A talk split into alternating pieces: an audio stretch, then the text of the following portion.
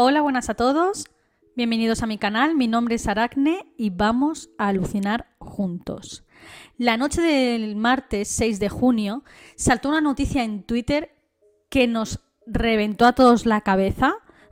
a mí la primera. Venía de manos del periódico del ABC de España y decía lo siguiente el titular, ¿vale? Una mujer obsesionada con los documentales de True Crime mata y descuartiza a un desconocido por curiosidad. Claro, es normal que todos alucináramos con esta noticia.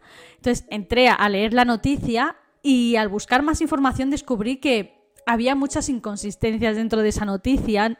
Por lo visto, debido a la traducción, porque este caso pasó en Corea del Sur, no tradujeron bien muchas cosas y hay un montón de inconsistencias. Para empezar, no fue un desconocido, fue una desconocida. Eh, la víctima es una mujer.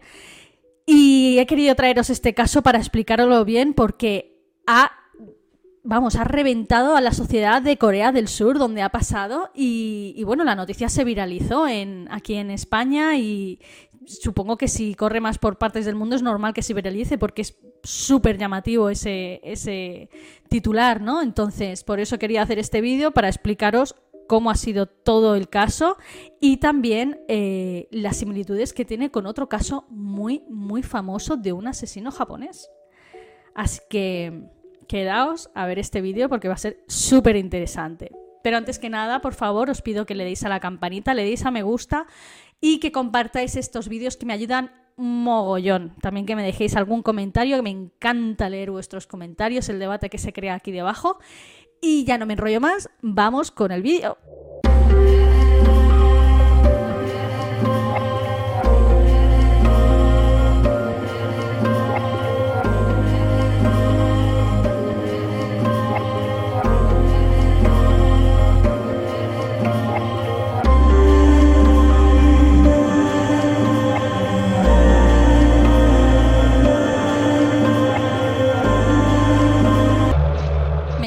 El afán de protagonismo que tiene mi gato. que bueno, eh, tengo dos gatos, así que que no se extrañe escuchar algún ruidito o que alguno se suba por la estantería de atrás. Me he dado cuenta al revisionar el clip. el tío se ha estado ahí subiendo, jugando con el dragón. En fin, los que, tendréis, los que tengáis gato sabéis de qué estoy hablando, ¿verdad? Bueno, vamos con el caso en cuestión. Nos situamos en el tiempo, es, un caso súper, súper actual, pasó el 26 de mayo, hace nada, unos días. Y la gran protagonista de esta historia es Jung Jo Jung. Eh, siento mi lamentable, eh, en fin, pronunciación del, surcoreano, pero bueno, Jung Jo Jung, de 23 años, eh, originaria de Busan, en Corea del Sur. Terminó el instituto en 2018 y vivía con su abuelo. Al, licenciar, al licenciarse en el instituto no buscó ni trabajo ni siguió sus estudios. Eh, prácticamente era una nini, lo que se conoce como nini. Vivía años aislada en su casa, casi no salía, no tenía prácticamente amigos, era una persona muy solitaria, eh, pasaba mucho tiempo sola y se empezó a aficionar al, true crime, a los casos de pues, criminales y demás, a mirar documentales, a mirar series, eh, tanto de ficción como reales, YouTube, en fin. Se empezó a, obsesionar. Eso ya no era afición, era obsesionar, era lo único que hacía. Y bueno, dentro de ella pues se fue fraguando poco a poco este tipo de personalidad, ¿no? Empezó a fantasear con la idea de asesinar a alguien y salirse con la suya, como había visto en tantos casos de True Crime. Simplemente quería eh, sentir, pues eso, averiguar lo que se sentía al asesinar a alguien y aún encima salirse con la suya, con el crimen. Empezó a tomar notas de qué hacer o qué no hacer viendo esos tipos de documentales, cómo pillaron a otros asesinos, para no repetir los mismos errores. Durante más de tres meses, tres meses, estuvo planeando el crimen que llegó a cometer. Sabía que su víctima tenía que ser anónima, para no tener ningún vínculo con esta víctima y por lo tanto, al no pertenecer al mismo grupo eh, social y demás, pues no sería investigada tan rápidamente. Al menos tan rápidamente, porque los primeros que investigan en una investigación así criminal son a los familiares, a, los amigos y van ampliando el círculo, el círculo, el círculo hasta que ya finalmente pues dan con los desconocidos y tal, si es que en el caso ha sido un desconocido. Aunque 75% de los casos de asesinatos son un, alguien del entorno familiar, ojo, ¿eh? Que no es poca cosa. Se metió en una aplicación de tutores de apoyo que dan clases extraescolares a niños con eh, bueno, problemas en clase y demás. Eh, típico de mi hijo no le va mal en matemáticas, pues le cojo un tutor que le dé clases por la tarde. Pues en Corea del Sur, tienen aplicaciones para eso, tienen aplicaciones para todo, y tú te metes en la aplicación, te creas un perfil y cuadras los horarios con el tutor en cuestión. Hay varios tutores ahí que se anuncian y demás, y cuadras un horario y luego pues, tú vas a casa, supongo que también puedes cuadrar que él vaya a tu casa. En este caso, ella cuadró para ir a la casa de esta tutora. Bien, fingió ser una madre de una estudiante eh, para, para, cuadrar las horas, ¿no? Y así eh, que su hija se reuniera con esta profesora. Después de cuadrar el horario y el día y demás, se compró un uniforme de colegiala por Amazon, eh, típico uniforme de colegiala japonesa o coreana. Supongo que más de uno lo tendrá en mente. Y metió ropa normal de calle dentro de una mochila y se fue a casa de esta pobre profesora. En la noticia del ABC decía que era un profesor, pero eso es un error de la traducción y era una chica, una chica de 20 años, su víctima. No sabemos mucho de ella, no ha trascendido el nombre, al menos yo no lo he encontrado en todas las noticias que he buscado. Eh, supongo que hay una especie de secreto de sumario, ya os digo, el caso está muy, muy reciente. Eh, supongo que se guarda su identidad por respeto a, la familia y respeto a la víctima, por lo menos por el momento. no conozco muy bien las, las leyes surcoreanas, bueno, no las conozco en absoluto, de hecho. Y lo único que sabemos de esta víctima es que tenía 20 años, era una universitaria y estaba eh, en esta aplicación de tutores para sacarse un dinero extra para ayudarse a costear eh, los estudios y bueno, los gastos y demás. Es decir, que estudiaba y trabajaba. Teniendo en cuenta esto, seguramente era una persona muy responsable y muy diligente. Eh, y bueno, Acudió a su casa alrededor de las cinco y media de la tarde, vestida de colegiala, llevaba mascarilla y haciéndose pasar por una adolescente. Eres una persona muy bajita. Jung es una persona muy bajita, entonces puede dar el pego perfectamente. Además, ya sabéis que existe esa eh, especie de meme, ¿no? De que no sabemos la edad de, un asiático, de algún coreano, de algún eh, japonés, pueden estar entre los 20 o los 60 años que tienen la misma cara, ¿no? Entonces la pobre chica entre la mascarilla que iba vestida de colegio y demás, pues confió en ella, entró en la casa y directamente fue a por ella.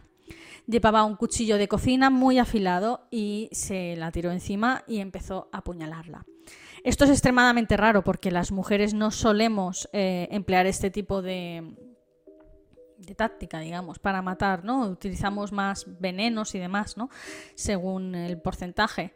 Pero ella fue con todo y, bueno, la asesinó a puñaladas. Tras el asesinato se cambió de ropa porque obviamente se había manchado el uniforme y fue a una tienda a comprar varios botes de varias botellas de lejía y bolsas negras de estas industriales, bolsas de basura y también una maleta con ruedas. Llegó a casa de la chica o de nuevo, supongo que le cogería sus llaves obviamente, y una vez allí la descuartizó. Metió los trozos en basura, en las bolsas de basura y a su vez en parte en la maleta y otra parte que no, que no cabía pues en, estas bolsas de basura. Es decir, que lleva la maleta y las bolsas de basura por otro lado, ¿no?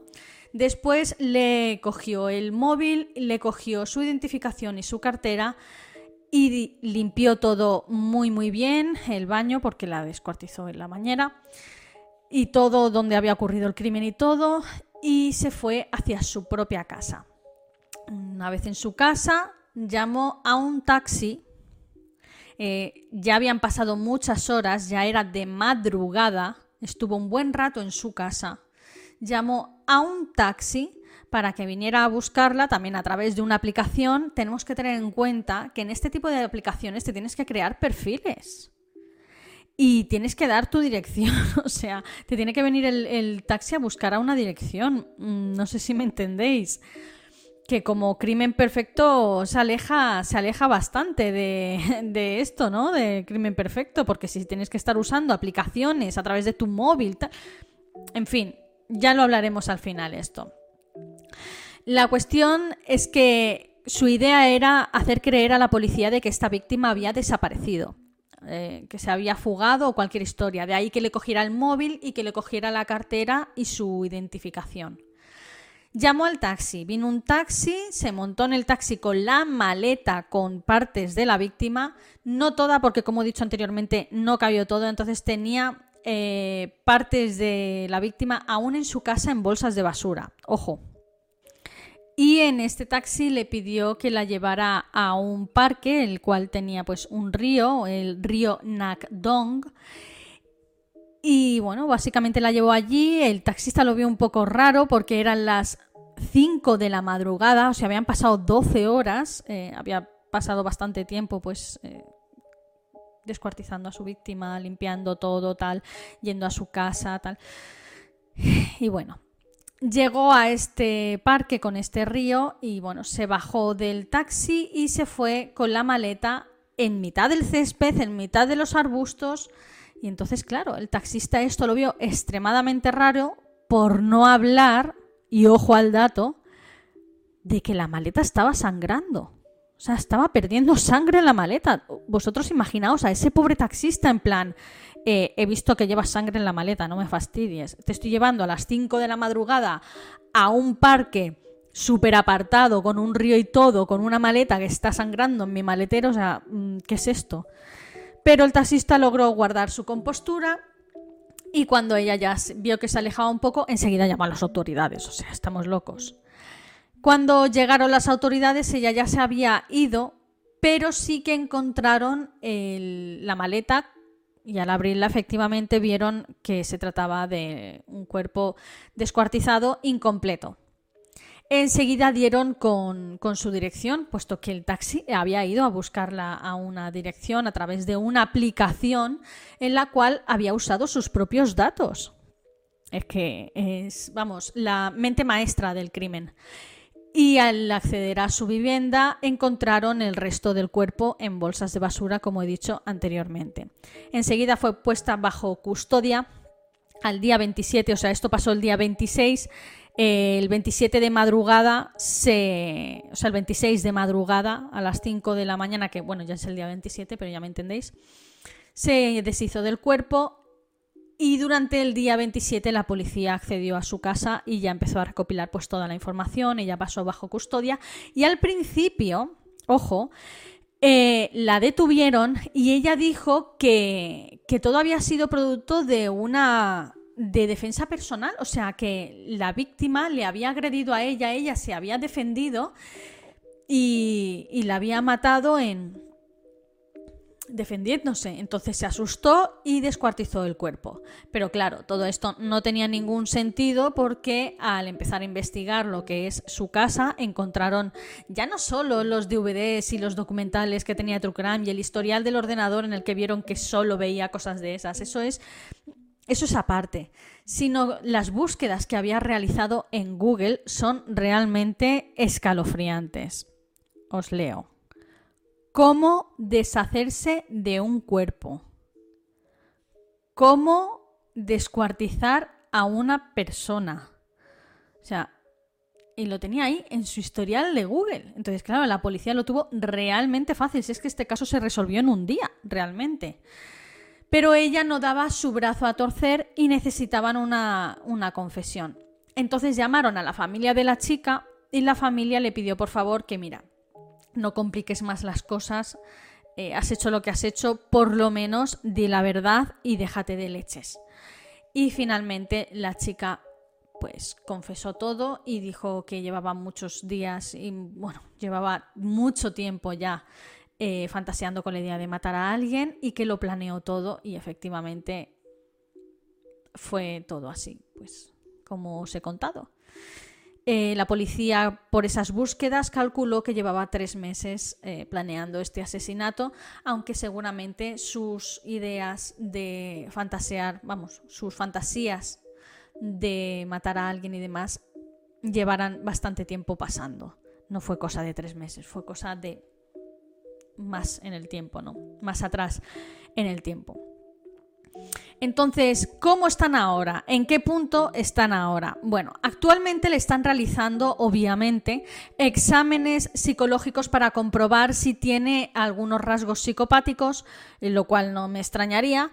Y también están comprobando a ver si tiene alguna enfermedad mental. ¿Por qué hacen esto? Bueno, porque de ser así, ella no podría ser juzgada por lo penal. Si tiene rasgos psicopáticos, sí, obviamente, pero si tiene alguna enfermedad mental, eh, pues eh, entonces no podría ser juzgada por lo penal y seguramente por orden de un juez sería internada en una institución mental. Este caso, no sé si lo sabéis, pero a mí me trae unos recuerdos a otro caso también súper famoso de un asesino japonés. Mm, es muy parecido en parte. No sé si conocéis al asesino Issei Sagawa, que su caso es tremendo. Este hombre asesinó a una chica alemana en París. Él estaba viviendo en París porque, bueno, era un bohemio y había estudiado y tal. Y, París es la ciudad de las artes y demás. Y, bueno, eh, de muy buena familia, con mucha pasta y tal y estaba obsesionado con las mujeres rubias eh, y demás, ¿no? Y entonces se hizo amigo de una estudiante alemana, muy rubia, y fantaseaba con el canibalismo, o sea, quería comerse a una mujer. Esta parte no tiene nada que ver con el caso de Jung, pero entenderéis la similitud. La cuestión es que efectivamente asesinó a esta mujer, Mientras cenaban en su casa, le disparó con una escopeta en el cuello, guardó el cuerpo, lo descuartizó, se comió partes de ese cuerpo y el sobrante lo guardó en dos maletas. ¿Qué hizo? Llamó a un taxi, el taxi vino a recogerle, le llevó a un parque súper grande con un río, supongo que sería el Sena, se bajó del taxi, bajó sus maletas, además que era un hombre como súper bajito, súper débil, siempre tuvo problemas de salud y demás, era como muy debilucho y llevaba arrastrando las maletas, las maletas iban perdiendo sangre, obviamente, y se fue hacia los arbustos con las maletas, arrastrando de ellas y demás, y las abandonó allí en los arbustos. Claro, el taxista fue también quien dio aviso de todo esto, ¿no? De acabo de llevar un cliente con dos maletas que pesan un quintal, que tiran sangre y se ha ido a mitad de un parque a dejar las maletas. Hola. Por de ahí la similitud. Y a mí no me cabe en la cabeza, sinceramente, es que, a ver, este es un, es un caso trágico. Los dos son un caso trágico, pero es que no dejo de pensar en la parte cómica de todo esto. O sea, se supone que esta tía era aficionada a los true crimes. Vamos, que estaba obsesionada, ¿no? Que había mirado un montón de documentales, se había documentado con un montón de casos reales y demás. Tendría que conocer el caso de Issei Sagawa porque hizo exactamente lo mismo que él exactamente lo mismo. dices, si a Issei lo pillaron, ¿por qué no te van a pillar a ti? ¿Hola? ¿Eres tonta? En fin, no entiendo nada. Tomó notas para nada, en plan, mm, a ver, a Issei lo pillaron con las maletas en el parque. ¿Qué hago yo? Voy a llevar una maleta a un parque para que me pillen también. Es que no, no lo entiendo. En fin. La cuestión es que eh, actualmente, pues eso, está bajo custodia. Eh, Supongo que ahora se va a abrir otra vez el debate de ¿los true crime crean psicópatas o igual que con el tema de los videojuegos violentos o las películas de Tarantino o la música de Marilyn Manson, ¿verdad? ¿No? Eh, no. A ver, esta chica llevaba cinco años recluida en su casa, era prácticamente una ermitaña, no salía con nadie. Yo creo, sin ser psicóloga ni nada, creo que tenía algún tipo de depresión por el tema de no salir de su casa, no relacionarse con nadie y no supo lidiar con eso, algún tipo de trastorno mental en ese sentido que obviamente fue evolucionando más y más a un comportamiento obsesivo con el tema del true crime y finalmente es posible que adquiriera pues eso, algún tipo de psicopatía o algún tipo de, trastorno de la personalidad antisocial, sin duda. Y ah, se mezcló con la depresión y demás. Y bueno, lo último que hemos sabido de ella es que dio una mini rueda de prensa saliendo de las dependencias policiales en el que pedía perdón a la familia, pedía perdón a, la familia de la víctima, a la familia, a ella también, a la víctima y demás. Y bueno, fue prácticamente un guion porque seguramente desde dentro de la comisaría dijeron, mira, sal, di esto y ya está. Y dura tres segundos eh, lo que dijo. Y ya está, y actualmente pues eso, le están realizando los exámenes eh, de para ver si tiene algún trastorno, alguna enfermedad mental, para ver si la pueden juzgar por lo penal. Y hasta aquí, si es que esta noticia ha sido súper actual. Y nada, hasta aquí el vídeo. Hoy ha sido muy cortito, ¿verdad? Más cortito de los que os tengo acostumbrados. Si os ha gustado el vídeo, eh, os agradezco mucho que le deis me gusta, que lo compartáis sobre todo, por favor, compartiéndolo me ayudáis muchísimo. Eh, comentadme qué os ha parecido el caso, si os recuerda también a otro que yo no conozca, como aparte del de Issei Sagawa. No sé, contadme cositas y nos vemos en el próximo vídeo. Adiós.